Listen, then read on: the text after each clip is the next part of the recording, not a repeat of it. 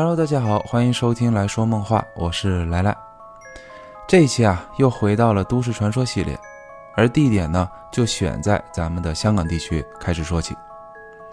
而这一次要讲的是关于香港都市传说的地铁合集篇，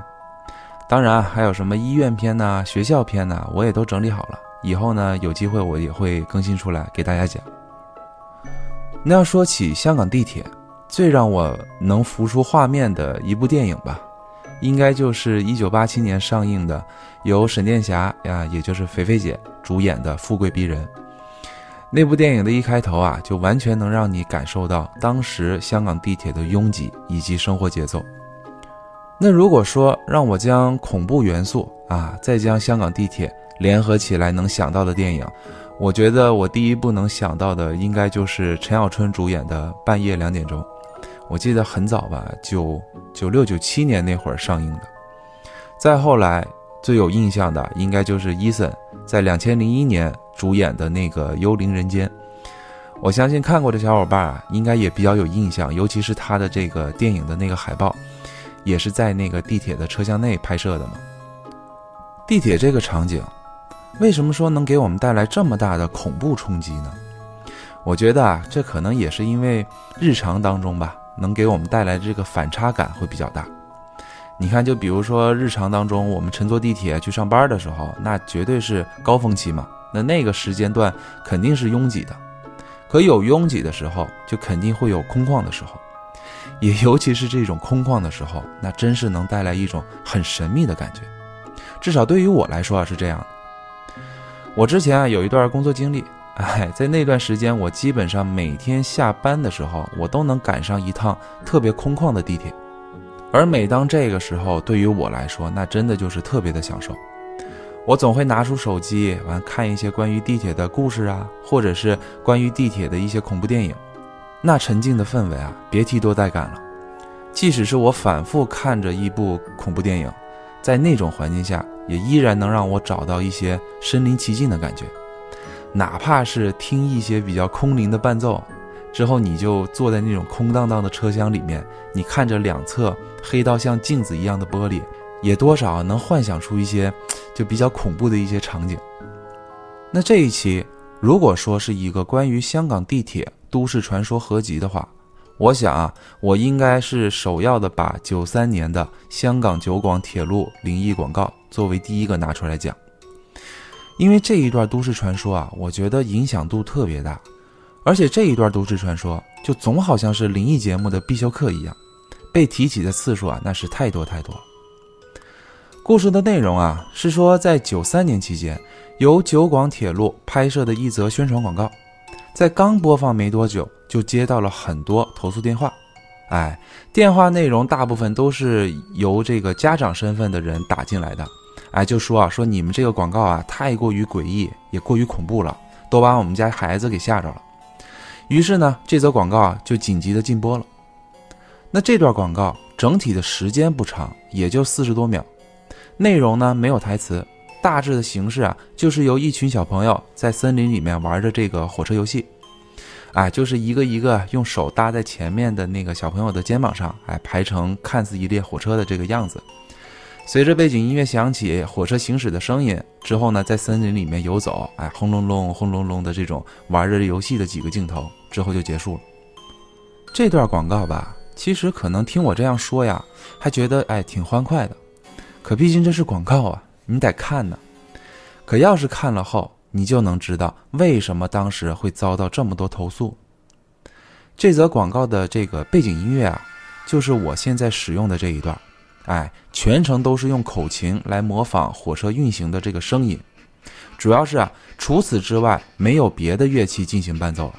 而这样也会将这个口琴伴奏的这个音乐啊，就更加的感觉像放大一样，甚至是有些刺耳，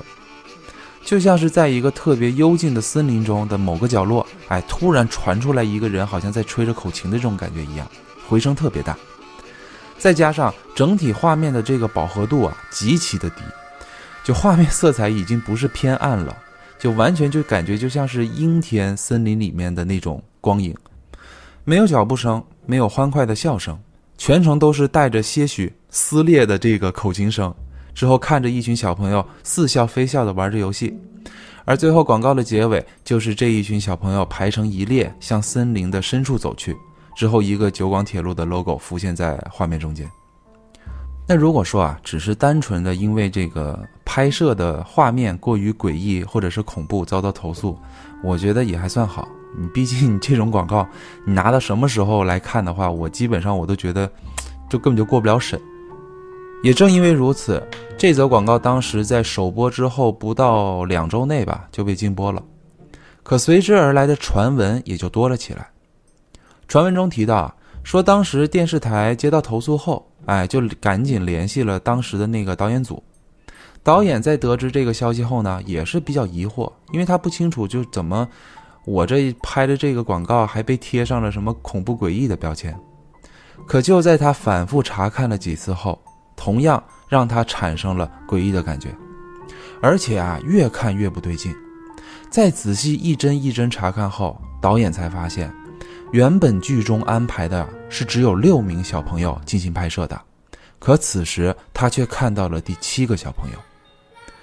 导演啊，当时赶紧找来了制片人以及当时参与拍摄的其他一些工作人员，可大家也都清楚的记得，当时选定的一共就只有六名小朋友，可现在怎么数都是七个人，而这第七个小朋友让在场的每一个人都没有印象。也确实啊，很难有印象，因为这多出来的第七名小朋友始终没有抬过头，在广告里面一直都是低着头的，大家都看不清楚他的脸，只能确认的是一个寸头的小男生。可接下来更诡异的就是，如果根据广告内出现的人物，哎，你做这个先后排序的话，会在播放三十多秒当中，额外两个镜头内找到第八个孩子了。而这第八个孩子应该是一位小女孩，因为全程啊也只能看到这个小女孩扎的这个辫子，可却看不到脸。由于给的镜头太少，而且切换的速度太快，如果不放慢的话，连这个多出来的这个辫子啊也都不好能察觉到。更离奇的就是啊，就在这位导演查看到这些诡异镜头后的不久，就离奇去世了。还有传闻中提到。说当时不是有一个多出来的那个第七位小朋友，就全程一直低着头的那个小朋友，被他搭肩膀的那个小朋友，在拍摄不久后就因为一场意外而去世了。这就是这起都市传说的全部内容。而这个传闻一传，那就是传了好几十年，在国际上也多次上过很多其他国家的灵异节目，作为都市传说继续流传着。可实际上，这则广告。并不是九三年才首播的，而是早在九二年期间就进行了首播。当时在遭到投诉后，也就是在九二年十一月期间，还通过当地的一本杂志发了一篇长文进行澄清。文中有说明啊，解释这则广告当时是由呃九广铁路委托位于北京的一个电影合作制片公司进行拍摄的。而当时选择拍摄的这些小演员们啊，也都是选的是北京地区的某个幼儿园的小朋友。当时选角色就选了三十多名，等带到实地进行拍摄的就有二十多名。拍摄过程中啊，有六个小朋友进行的，啊，也有七个小朋友进行的，啊，并且呢，就是也有就是不同的小朋友组列成六个队啊，或者是七个队啊进行拍摄的。再加上这一则广告是由多镜头剪辑而成。所以开头的人数和后面剪辑进来的人数会对不上，也就是说啊，这则广告啊拍的不够严谨，啊，严格说啊，应该是剪辑的不够严谨，会出现就是前后的小朋友对不上。之后这个记者啊还想通过当时这个制作公司的负责人，哎，想找到当时的这些小演员们，哎，出来澄清一下。原本一开始啊是同意的。可在进一步沟通后，对方啊说，当时拍摄的这群小朋友都已经上小学了，哎，有的要找的话呢，就是不是那么的容易，就比较困难，于是啊就不再找了。不过这个负责人啊也向记者说明啊，就说啊，哎，你放心，当时拍摄的这些小朋友肯定都没事儿，也没有人出过意外。之后呢就不再接受采访了。这则澄清的新闻啊也就告一段落了。可也就是因为这样一篇不清不楚。没有彻底澄清的新闻，才使得啊这起都市传说流传了这么久。港铁啊，简称 MTR，截止目前，一共是有十一条运行的线路，其中包括啊十条地铁线路以及一条机场线路。那要说起香港地铁都市传说比较多的一条线啊，我觉得应该就是荃湾线了。在这条线路上，可以通过太子、旺角、油麻地这三个站换乘到这个观塘线。如果不换乘的话，啊，就直接从这个油麻地就来到了佐敦站。而接下来要讲的这一段都市传说就来自这一站。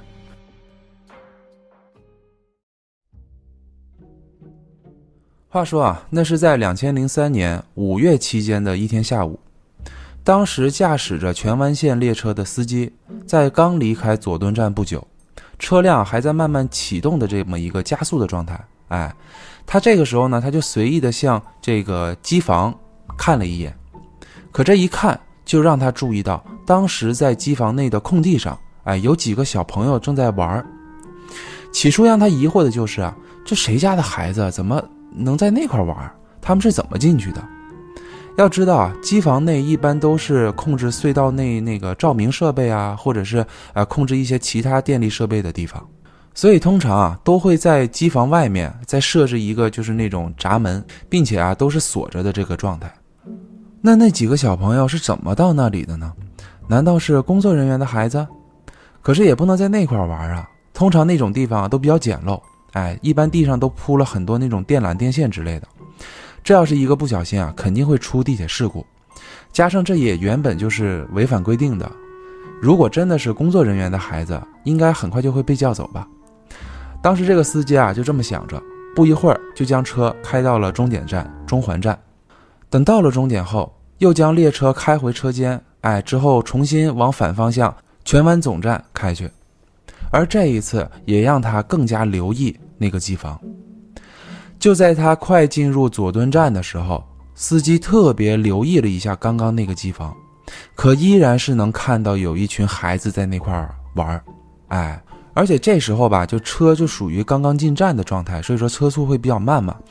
他就更加留意，多看了几眼。这会儿让他能清楚的看到啊，应该是差不多有四五个小朋友在这个空地上。等列车进入到佐敦站停下后，他感觉到不对劲，因为这趟线他这么多年来从来没遇到过这样的场景。于是啊，就赶紧通知到了控制中心，汇报了刚刚看到的情况。那控制中心呢，当时啊也是紧急联系了佐敦站的维护人员，哎，要求他们赶紧进行搜索。可等到维护人员来到机房后，先是发现这机房的这个闸门啊根本就没有开，哎，一直都是锁着的，加上那个空地上也没有什么玩的那种痕迹，就脚印啊什么的也都没有，空无一人。他又试着呼唤了几声，哎，也没有人回应。那此时啊，维护人员他就打开了这个闸门，打算向这个深处进行寻找，而且心里还想着，这要是那帮孩子往深处走啊，那就更不得了了。等他来到深井通道口的时候，哎，先是四处看了一下，发现没有人，于是呢又呼唤了几声，也是没有听到什么小朋友回应。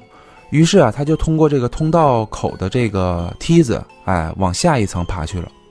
可就在快爬到底的时候，他突然啊听到上方的位置好像有一些脚步声。他刚一抬头，就看到了一个啊，就好像是就是男孩穿的那种白布球鞋。哎的那么一个鞋子，于是他心想啊，可算是找到了，他就赶紧往上爬。可就在快爬出梯子、探出头的那一瞬间，他突然看到了一个脸色惨白、哎眼睛大大的男孩，正在面无表情地瞪着他。这一幕啊，让这个维修人员浑身都发软了，一个没拿稳，就顺着这个梯子摔了下去。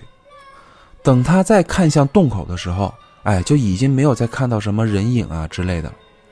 而此时啊，维护人员也发现自己这一摔摔得不轻，已经是浑身就 动不了了，就赶紧啊联系了控制中心，说明了情况，并且要求啊赶紧报警。当时啊，在位于这个油麻地甘肃街附近有两名巡街的这个 PTU 就被指派前往这个地铁进行搜索。PTU 啊，就是警察机动部队。哎，俗称蓝帽子，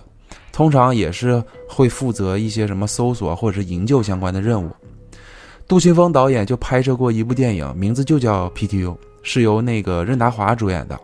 这部电影啊，也是我心目当中最具有杜琪峰风格的电影。有兴趣的小伙伴可以去看一下。那么话说回来啊，当时这两名警员在来到现场后，先是询问了一下这个维护人员的伤势以及情况，之后啊，也询问了关于看到的那群孩子以及刚刚面对面哎看到的那个男孩的样貌特征。根据维护人员的描述啊，就说那个男孩啊，他穿着一身白色的短衬衫和深蓝色的短裤，一看啊就是年代比较久远的那种老校服，而且啊是穿着一双五十年代的那种白布的球鞋，脸色特别惨白，眼睛很大，大概啊差不多有八九岁的样子。自己在摔倒的时候，那个孩子就没有出现在洞口了。还说啊，这一站的机房只有自己和另外一个工作人员有钥匙，一般这里面都不可能会有人进来的。今天自己值班，另一个同事的钥匙啊也没有丢，而且啊现在也正在往这个地铁站这边赶过来。那听完这些消息后，两名警员就开始进行了搜索。在搜索的过程中啊，发现这里确实啊就是比较简陋啊，铺满了那种电线，而且呢地势还比较复杂。不过好在啊，每一个连接口啊都只有一个出口，哎，就等于说算是一趟直线。于是他们就决定啊，再往深处找找看。在走到刚刚那个遇到那个小男孩的那个洞口附近的时候，也没有发现过什么可疑的现象。于是他们决定啊，就还是原路返回吧。可就在他们回到机房空地的时候，突然发现，在空地上多出了几张纸。仔细拿起来一看呢，发现应该都是一些就是那种糖果的那种包装纸，能看得出来，应该是有人在他们进到里面探索的时候，把这个纸扔到这块了。可是至于是谁扔的，也没有找到，这起事件啊也就没有下文了。后来他们发现啊，当时在地上找到的那些包装纸，确实是用来包装那个水果糖的。可是这种水果糖啊，在香港啊早就已经不生产了。都是一些五十年代才有的东西，最后地铁公司只能是判定这个司机和这个维护人员两个人精神不佳，哎，被辞退了。同样是在荃湾线，如果说从刚刚提到的这个佐敦站，哎，来到下一站呢，也就开始了油麻地这一站的都市传说。可时间啊，要先来到一九八一年的十一月十一日下午一点半期间。当时啊，有一辆列车在快驶入油麻地之后，司机好像看到了什么，于是啊就紧急刹车，并且啊赶紧联系月台的这个工作人员进行报警。而让他有这个决定的原因，就是他在刚刚快进入这个油麻地车站的时候，突然看到一个十七八岁的哎穿着校服的女生跳下了月台，而且他明显能感觉到列车肯定已经是碾过去了。所以他很确定是有人在跳轨了，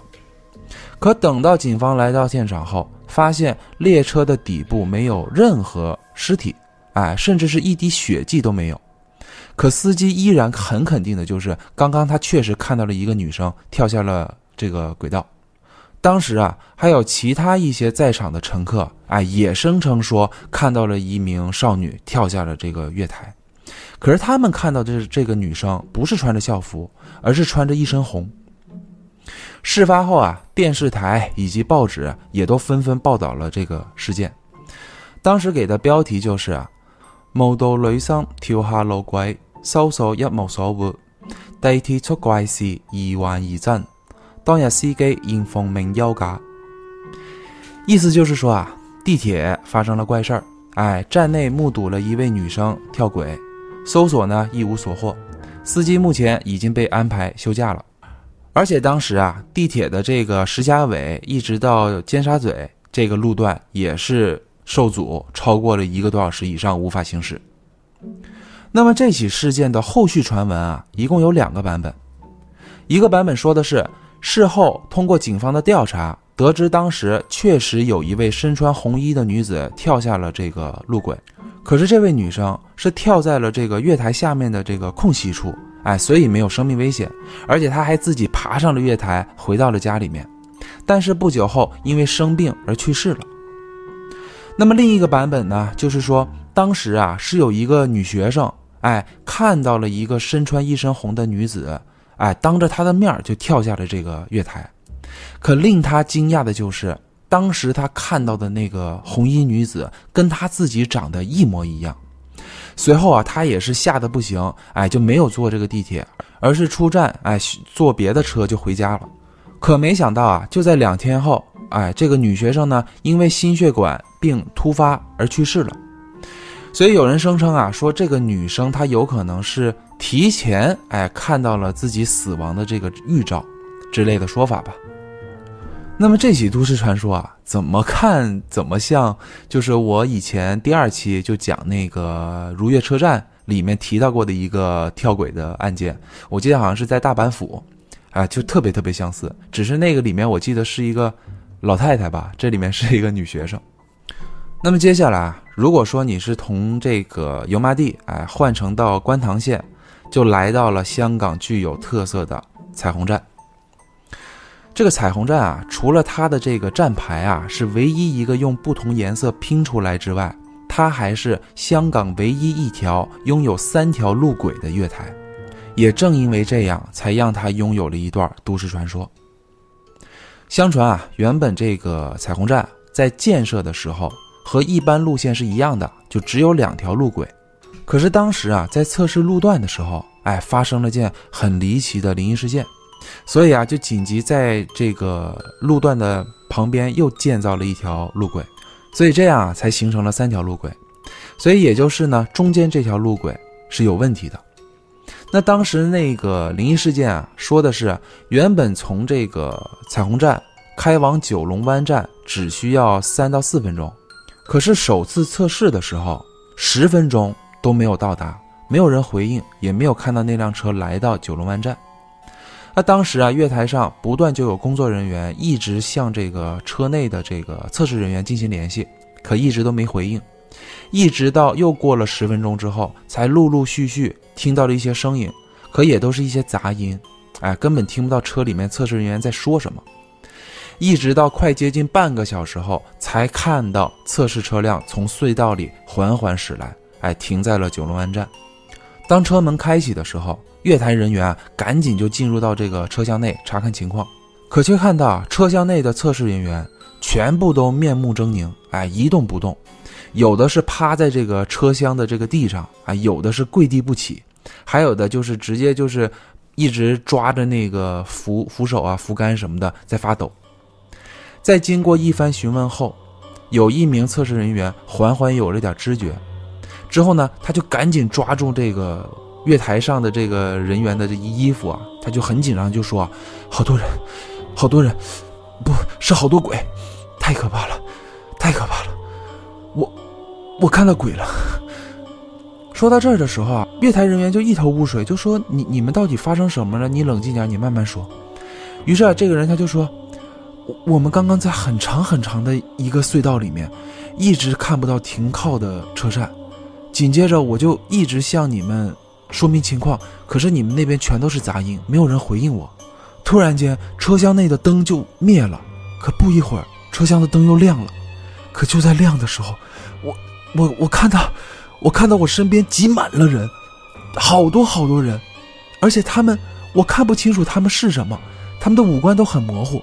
我害怕到不行，想闭眼，可是我浑身都动不了，我就只能那样站着，那样看着。接着，这位测试人员。就因为紧张过度而昏厥了。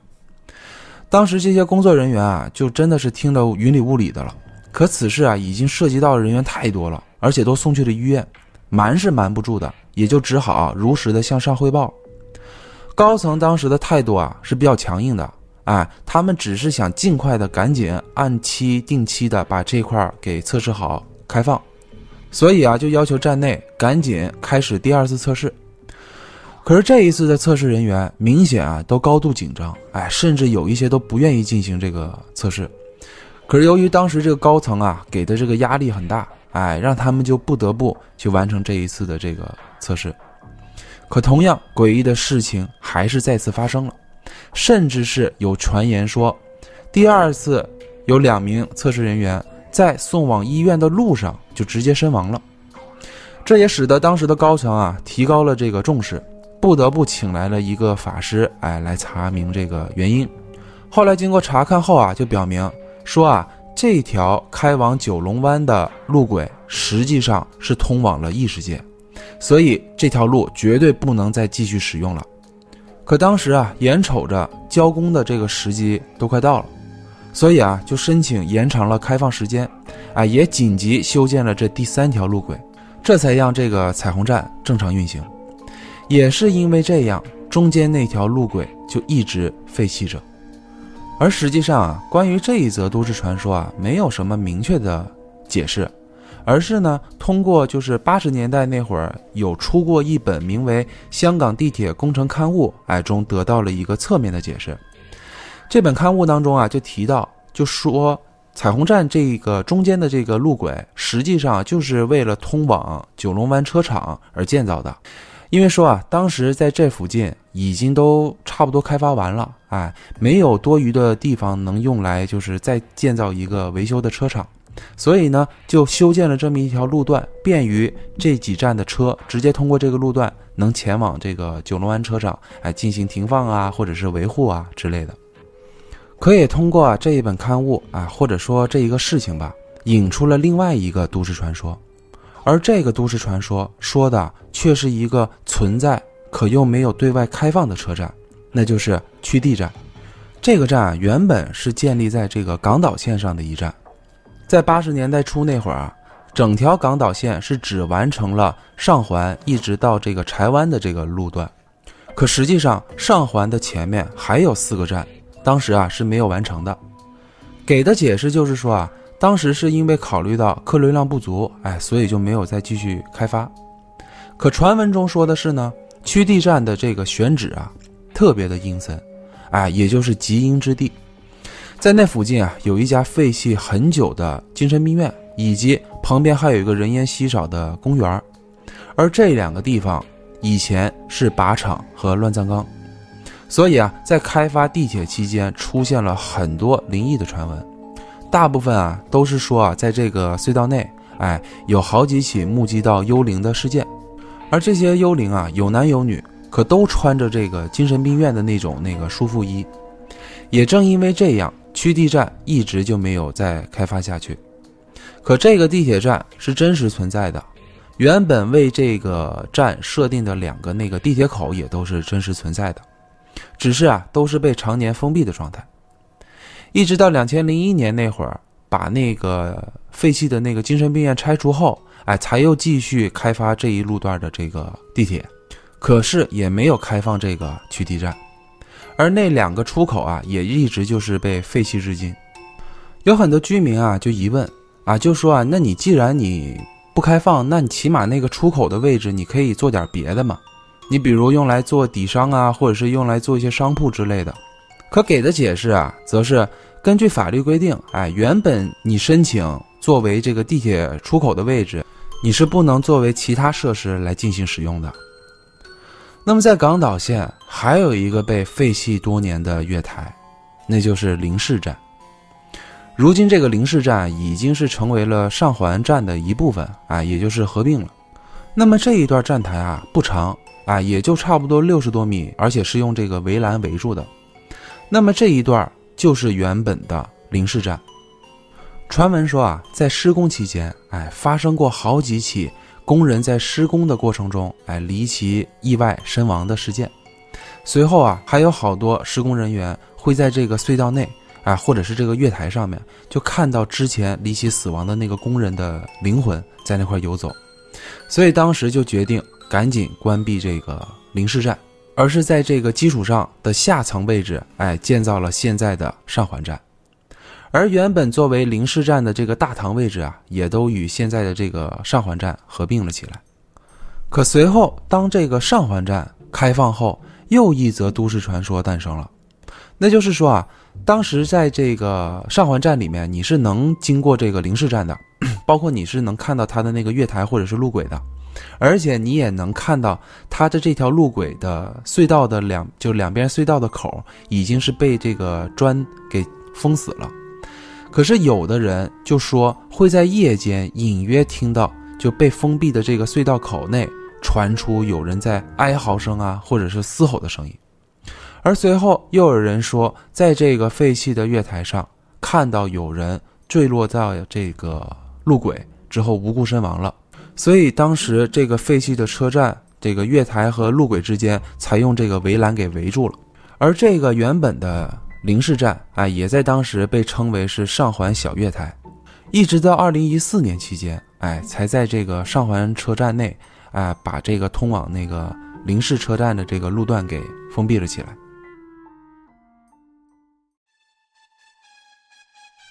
那么以上就是本期关于香港都市传说地铁篇的所有内容。